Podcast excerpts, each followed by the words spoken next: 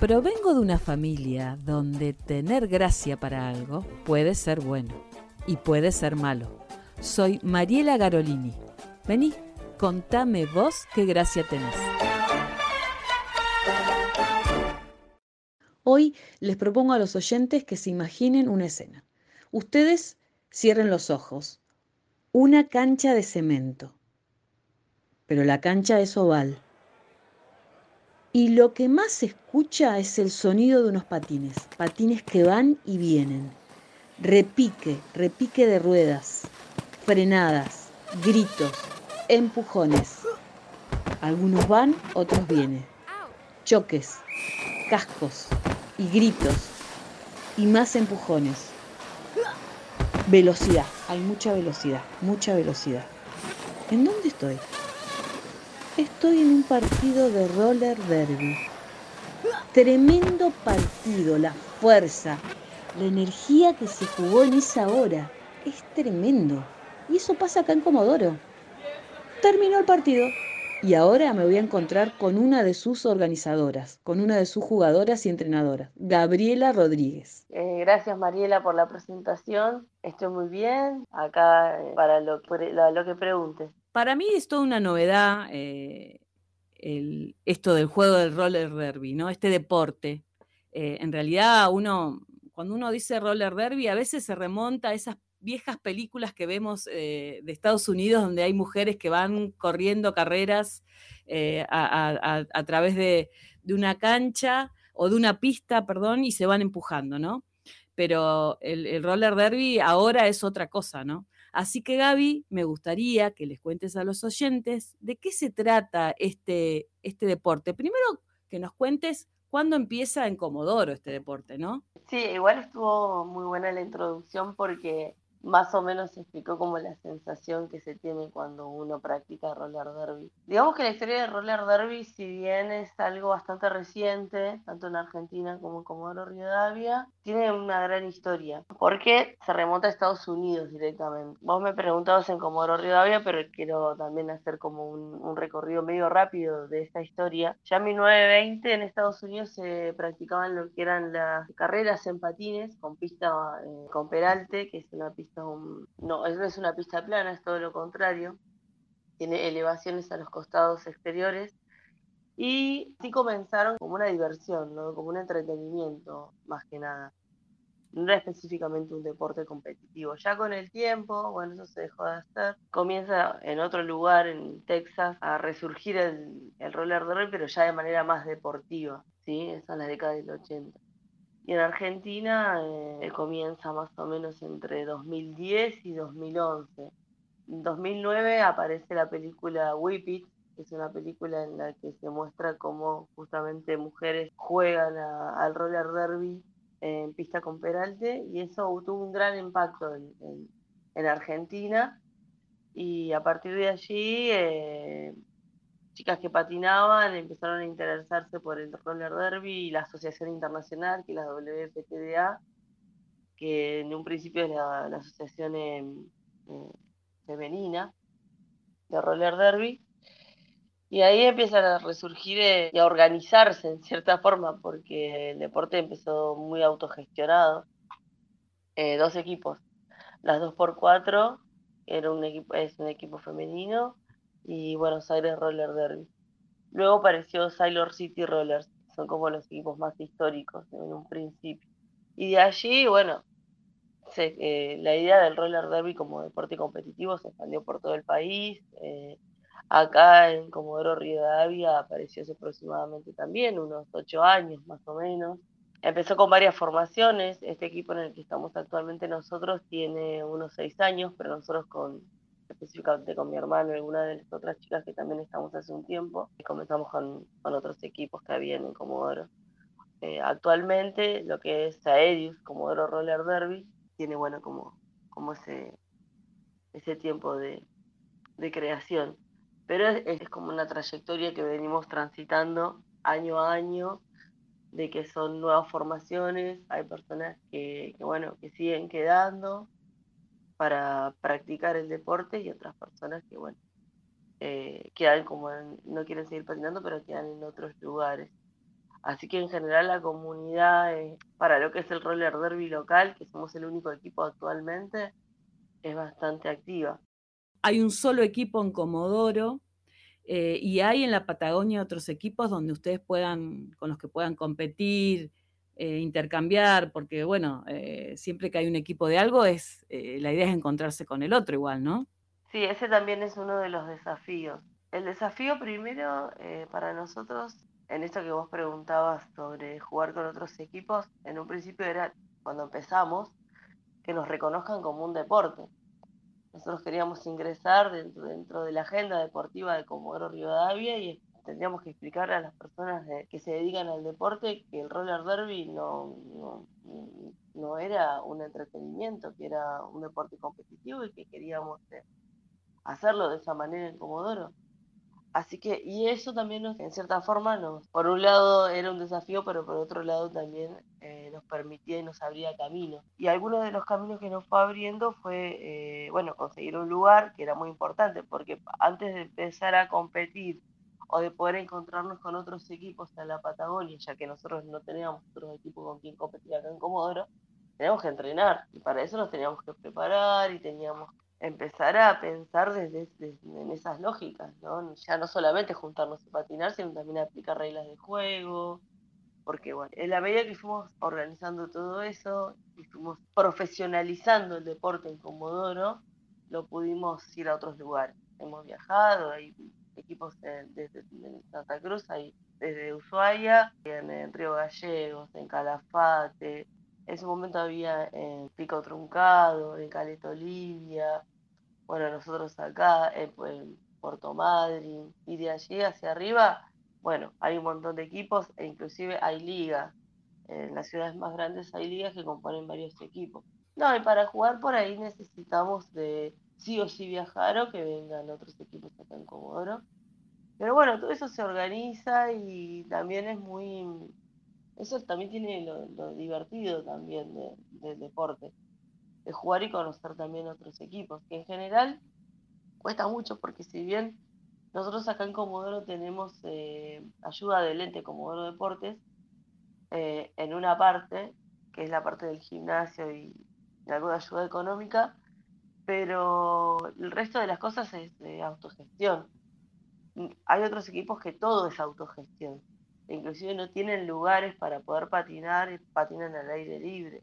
Cualquier placita o en cualquier lugar donde encuentran una pista plana o un lugar plano, como decías vos al principio, y ahí es donde, donde bueno, instalan sus días de entrenamiento y, y se hace muy difícil porque tiene como esta característica.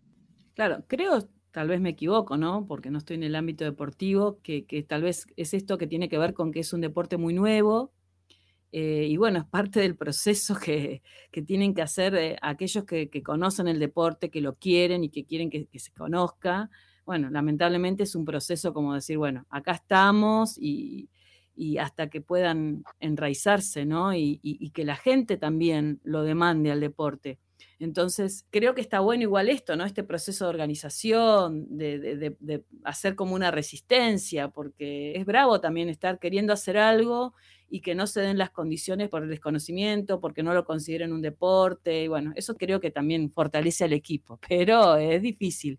Entonces, Gaby, eh, contame un poquito más que le cuentes a los oyentes de qué se trata el deporte, qué es, patines, qué hacen, en qué consiste un partido de roller derby. Sí, igual me quedé pensando en lo que me estabas comentando antes, aparte de, esto del partido que yo ahora te voy a contar un poquito más, pero me, me quedé pensando en esto de que sí, en realidad el roller derby es un deporte que irrumpe, ¿sí? porque viene con con una lógica que es diferente a la de, otros deportes, pero a la misma vez no es un deporte hegemónico como cualquiera de otros deportes, ¿no? Como pueden ser ustedes fútbol, que es histórico, volei, básquet. En un principio era impactante porque aparecía mujeres sobre ruedas patinando a la noche, porque eran los únicos horarios que podían, porque tenían que dejar sus trabajos, sus hijos, su familia, y se, se dedicaban a eso hoy en día, bueno, y eso también lo que tiene de empoderador también el deporte, que cada vez uno va autosuperándose continuamente. Yo cuando empecé a patinar, empecé patinando en rollers,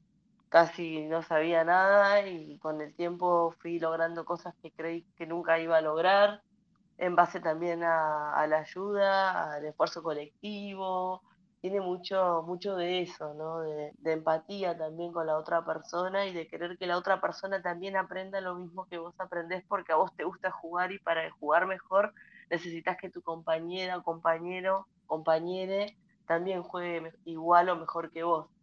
Entonces tiene mucho de esas cosas. Y sí, eh, a lo largo de todo este tiempo ha sido un deporte que, irrumpe ¿no? en la escena de, lo que es el patinaje sobre todo, porque no está en el mundo del patín, pero se, eh, se juega en equipo, ¿no? Entonces la gente dice, y ahí vamos a esto del juego, ¿no? Cuando lo ve y piensa, ¿qué es esto? ¿Qué están haciendo? ¿Se están golpeando? No puede ser. Bueno, bueno, muchas veces lo ves, lo mirás decís, no, ah, no, no es tan así. Me parece a mí, pero en realidad hay reglas. Sí, el roller derby es un deporte, primero que es un deporte de contacto, de estrategia y velocidad, sobre todo de estrategia. Se juega con patines de cuatro ruedas, de dos ejes, que son muy parecidos a los de patín artístico, pero tienen características más deportivas. Son casi como zapatillas, pero entre zapatillas y zapatos, como para que la gente más o menos se, se imagine, porque no son siempre cuando van a los entrenamientos preguntan cómo es el equipamiento. Eso después también si quieres te lo puedo contar. Se juega en una pista oval, ¿sí? En un partido hay una hora, hay una hora reglamentaria que se divide en dos tiempos de media hora y cada media hora se compone de jumps, que son las corridas, que van a durar dos minutos como máximo. En pista, para que más o menos la gente se pueda imaginar, una pista oval, tenemos que pensar que el juego se va a dar alrededor de toda la pista. Entonces la gente va a estar patinando mientras realiza ciertas estrategias y desarrolla algunas habilidades, como por ejemplo la Jammer, que es una de las jugadoras, es una de las posiciones que se van a encontrar dentro del juego, tiene que correr e intentar pasar a otras jugadoras o jugadores que se van a llamar blockers. Una vez que pasa, cuenta los puntos. Y así sucesivamente se va a se va a ir dando todo el juego.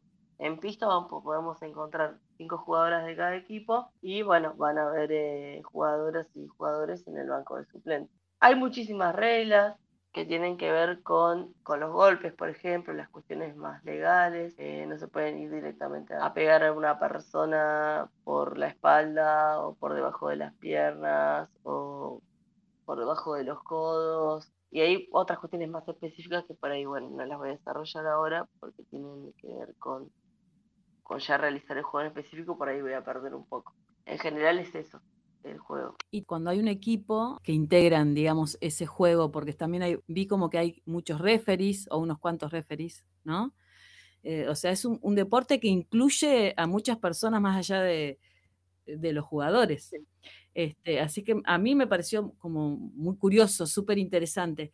Y si hay alguien que tuviera la inquietud de realizar este deporte, ¿Qué tiene que tener en cuenta para el entrenamiento, aparte del deseo, para meterse en un equipo de, roller derby? La realidad es que mm, tiene que tener muchas ganas de aprender y de compartir con otras personas. Eso principalmente. Compartir y de ser una persona activa en el sentido de, estar como a la par con tu compañero para, para poder hacer cosas para crecer.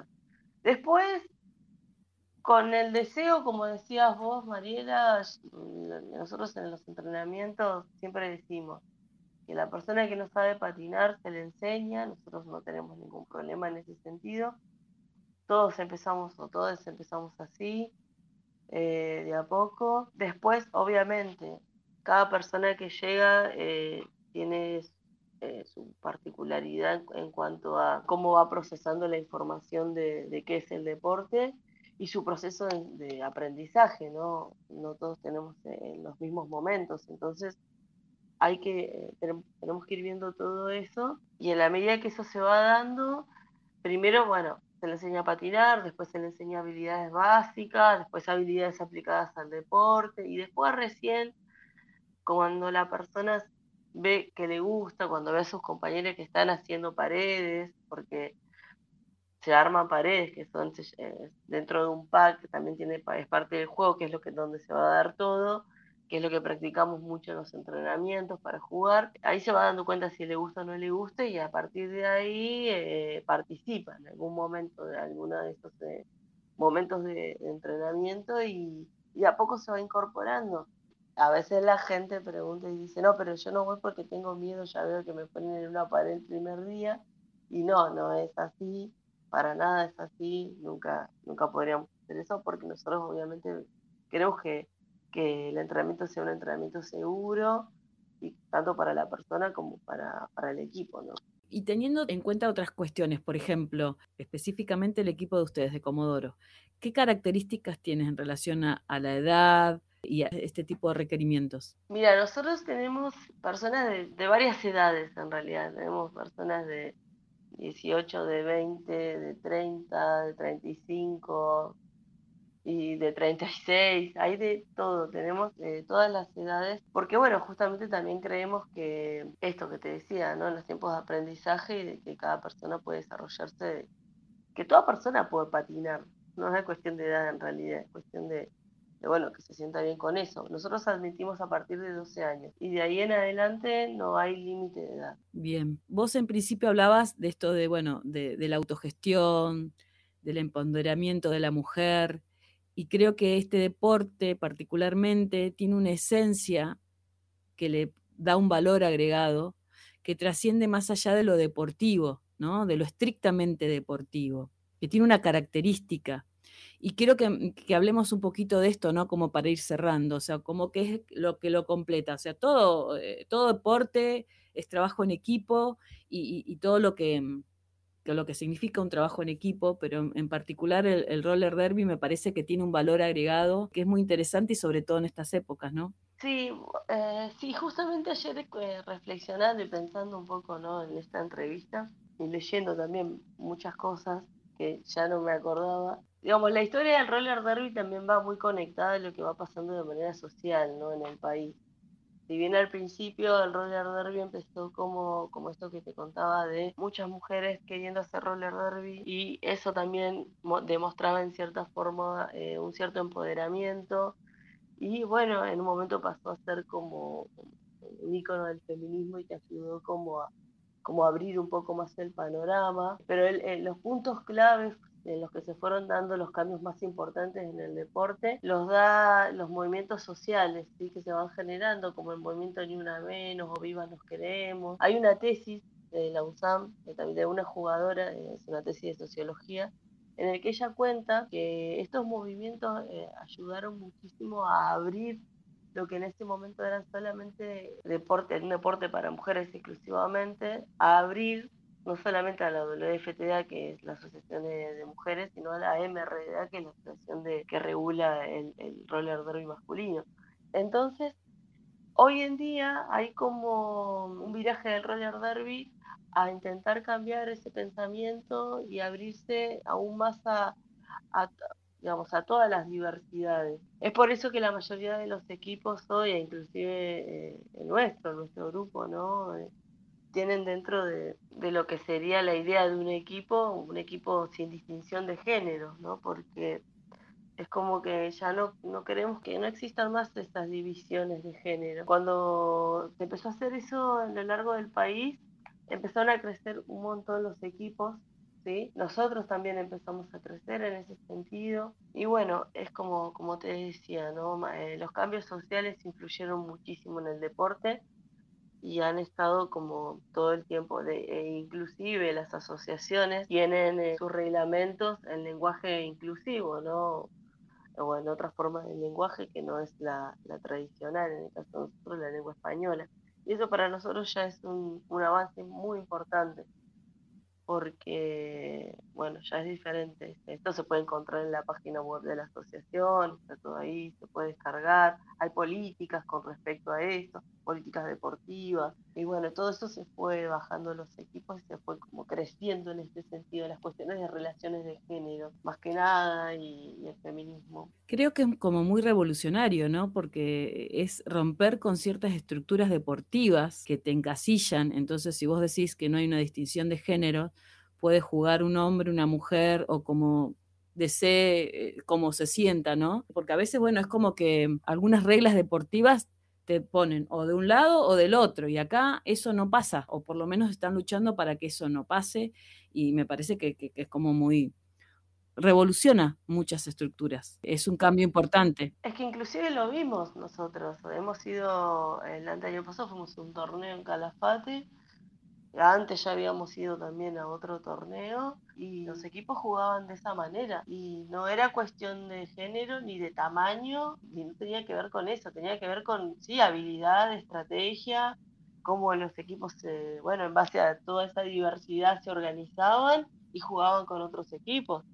Y uno veía como gente gigante y otras personas un poco más pequeñas y, y la verdad que no pasaban. Y no pasaban y no pasaban y uno no se lo podía imaginar porque uno lo ve y dice, mm, qué miedo. Y uno piensa, no es una cuestión de tamaño, no es una cuestión de género, no tiene que ver con eso.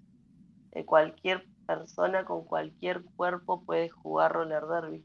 Eso ya es así, está totalmente comprobado. Es un deporte de inclusión. Es un deporte de inclusión. Te iba a consultar ya como para ir cerrando y decime vos si por ahí crees que hay algo más de lo que deberíamos hablar y yo desde mi ignorancia no te pregunto, pero mm, como para ir cerrando me gustaría saber qué es para vos el roller derby.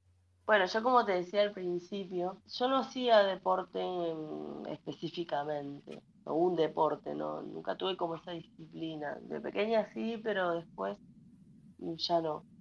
Un día veo en las redes sociales que había un grupo de personas, de mujeres que se juntaban a hacer eh, roller derby. Y digo, ¿qué es esto?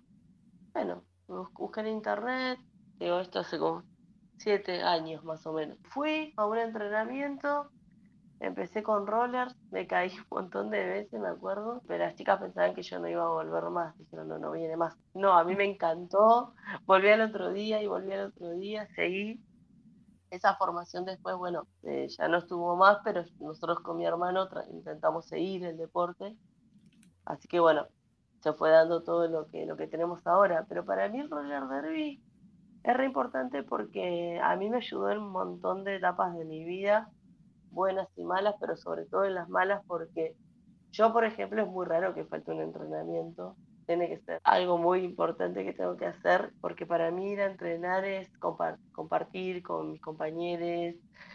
Me olvido de absolutamente todo, principalmente porque me gusta patinar, pero también me gusta compartir porque no me gusta patinar sola, yo no salgo a patinar sola habitualmente.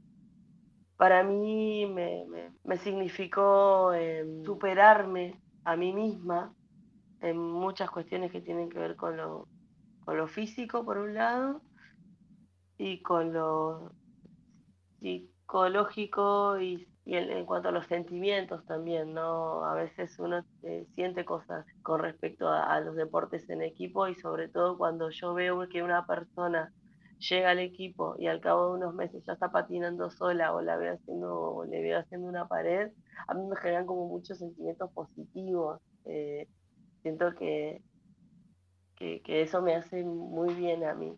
Entonces, bueno, creo que por eso también seguimos con el proyecto y el proyecto no, no es, no es un equipo en el que haya un sueldo para alguien o que es, es una cuestión que lo hacemos porque nos gusta patinar, nos gusta compartir y nos gusta el roller derby. Y a mí eso, que otras personas se sientan bien haciendo eso y que yo pueda estar ahí, es re importante. Para mí roller derby es empoderador. Empoderador y y eso, que ayuda, te ayuda muchísimo a, superar. Qué bueno, qué bueno que podamos encontrar cada uno su lugar, ¿no? Porque bueno, cada uno se va superando. Es como vos dijiste, es caerse y levantarse. Vos empezaste, te caías, te levantaste y seguiste asistiendo, así que no, no te venció. No, que esto que vos decías de caer y levantarse, eh, es así, o sea, eh, nosotros estamos sobre ruedas y yo, eh, uno siempre puede caerse.